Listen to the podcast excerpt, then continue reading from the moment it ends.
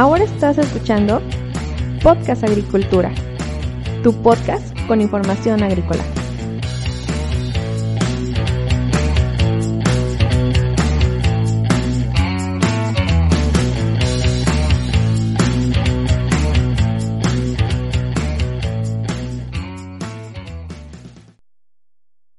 Hola, ¿qué tal? Yo soy Yolmo Axayacat y te saludo nuevamente en un episodio más de Podcast Agricultura. El día de hoy te voy a hablar sobre las funciones principales de los elementos esenciales en las plantas. Antes de pasar al episodio, te quiero invitar a que vayas a blogagricultura.com, mi blog con información agrícola en el que podrás encontrar información relacionada con estadísticas agrícolas, con tecnología, investigación, nutrición vegetal y muchos otros temas más que estoy seguro serán de tu interés. Bueno, como todos nosotros sabemos, hay elementos esenciales que las plantas requieren para su desarrollo sí o sí. Según el autor al que revises, pueden mencionar 17 o 18 elementos esenciales. En esta ocasión te voy a mencionar cuáles son las funciones principales de estos elementos y voy a comenzar obviamente por los macroelementos estructurales. Número uno, carbono. El carbono es el constituyente de todos los compuestos orgánicos encontrados en las plantas y de hecho se estima que la composición mineral de carbono en porcentaje de materia seca ronda aproximadamente el 44%. Número 2. Hidrógeno. Es el constituyente de todos los compuestos orgánicos en los cuales el carbono también se encuentra formando parte. El hidrógeno es muy importante porque tiene acción en el intercambio de cationes en la relación planta-suelo. Cuando nosotros hablamos del porcentaje de materia seca del hidrógeno en una planta, se menciona que ronda el 6%. Número 3, oxígeno. El oxígeno forma parte de la, mayoría de los compuestos orgánicos de las plantas. Solamente unos pocos de estos compuestos orgánicos, como por ejemplo puede ser el caroteno, no contiene oxígeno. El oxígeno también da lugar al intercambio de aniones entre las raíces y el medio exterior y es el receptor terminal de electrones en la respiración aerobia. Se estima que el 44% del porcentaje de la materia seca de una planta es oxígeno. Ahora voy a pasar a los macroelementos primarios. Voy a empezar con el nitrógeno. El nitrógeno forma parte de un gran número de compuestos orgánicos necesarios, incluyendo aminoácidos, proteínas, coenzimas, ácidos nucleicos y clorofila. El 2.5% del peso de la materia seca de, de una planta es nitrógeno. Luego, fósforo. El fósforo forma parte también de muchos compuestos orgánicos importantes, donde se incluyen la glucosa, el ATP, ácidos nucleicos, fosfolípidos y ciertas coenzimas y una planta llega a tener de fósforo el 0.2%. Luego sigue el potasio. Este elemento actúa como coenzima o activador de coenzimas. La síntesis de proteínas requiere altos niveles de potasio. El potasio no forma parte estable en la estructura de ninguna de las moléculas que se encuentran dentro de las células vegetales y el porcentaje en materia seca de potasio en una planta ronda el 2%. Luego voy a seguir con los macroelementos secundarios, comenzando por el calcio. El calcio se encuentra a menudo precipitado como cristales de oxalato cálcico en las vacuolas. También se encuentra en las paredes de la célula como pectato cálcico el cual une las paredes primarias de las células adyacentes. Además, el calcio mantiene la integridad de la membrana y forma parte de la enzima amilasa. aunque algunas veces interfiere con la capacidad del magnesio para activar algunas enzimas. El porcentaje en materia seca de calcio en una planta ronda el 0.5%. Sigue el magnesio.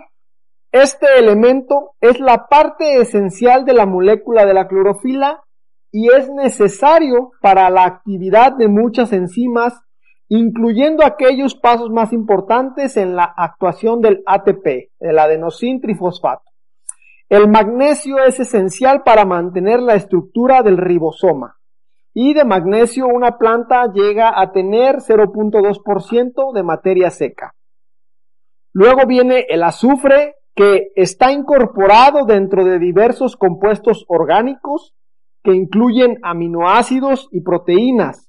Además, la coenzima A y las vitaminas tiamina y biotina contienen una buena cantidad de azufre. Y una planta llega a tener hasta 0.1% en materia seca de azufre.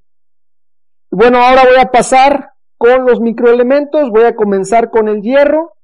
El hierro es necesario para la síntesis de la clorofila y es una parte esencial del citocromo, el cual actúa como portador de electrones en los procesos de fotosíntesis y respiración.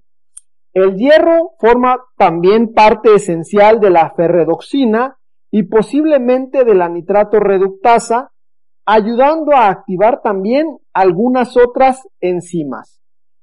Ya cuando hablamos de microelementos, su porcentaje en materia, eh, en materia seca es muy mínima. Por ejemplo, para el hierro ronda el 0.01%. Luego voy a seguir con el manganeso.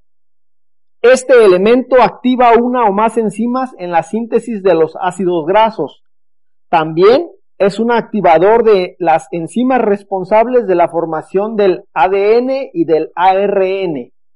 Actúa además en la, enzima deshidrogenasa en el ciclo de Krebs y participa directamente en la producción fotosintética de oxígeno molecular a partir de agua y puede tomar parte en la formación de la clorofila. De manganeso en porcentaje de materia seca se llega a tener en una planta 0.005%. Continuamos con el cobre. Este elemento actúa como un portador de electrones y es parte de la constitución de algunas enzimas.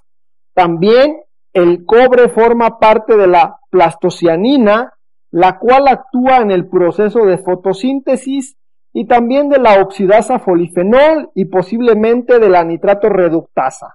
Puede tomar parte en el proceso de fijación de nitrógeno atmosférico. De cobre, una planta puede llegar a tener 0.0006% en peso de, eh, de materia seca.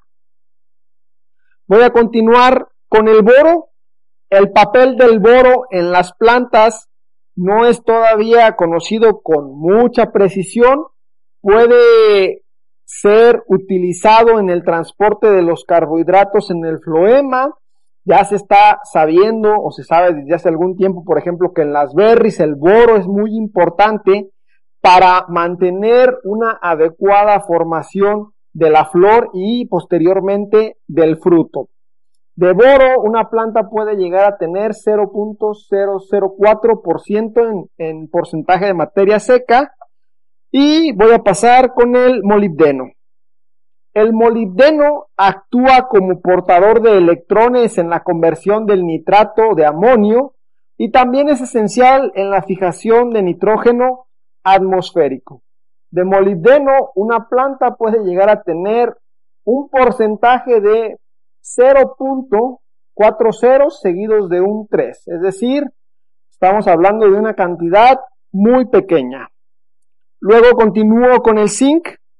El zinc es necesario para la formación de la hormona ácido indolacético. Además, activa las enzimas alcohol deshidrogenasa, ácido láctico deshidrogenasa, ácido glutámico deshidrogenasa y carbopeptidasa. De zinc, una planta puede llegar a tener 0.003% en porcentaje de materia seca. Y por último, para terminar, un elemento un tanto temido, pero que sigue siendo un elemento esencial, es el cloro. El cloro es un elemento que es necesario para la fotosíntesis porque actúa como un activador de enzimas para la producción de oxígeno a partir del agua.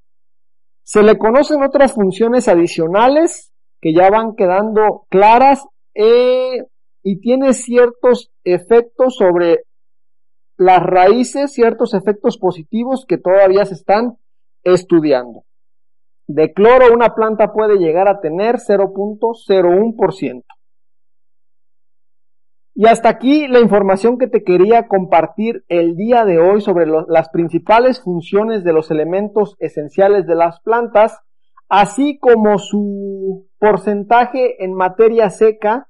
Esto obviamente pues es una aproximación dependiendo del tipo de planta que se trabaje, pues el porcentaje en materia seca puede variar, aunque se espera que no varíe mucho eh, que no se aleje mucho de los porcentajes que te he comentado.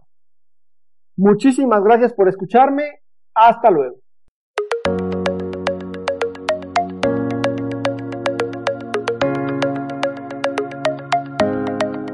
Hemos llegado al final de este episodio. Muchas gracias por escuchar Podcast Agricultura.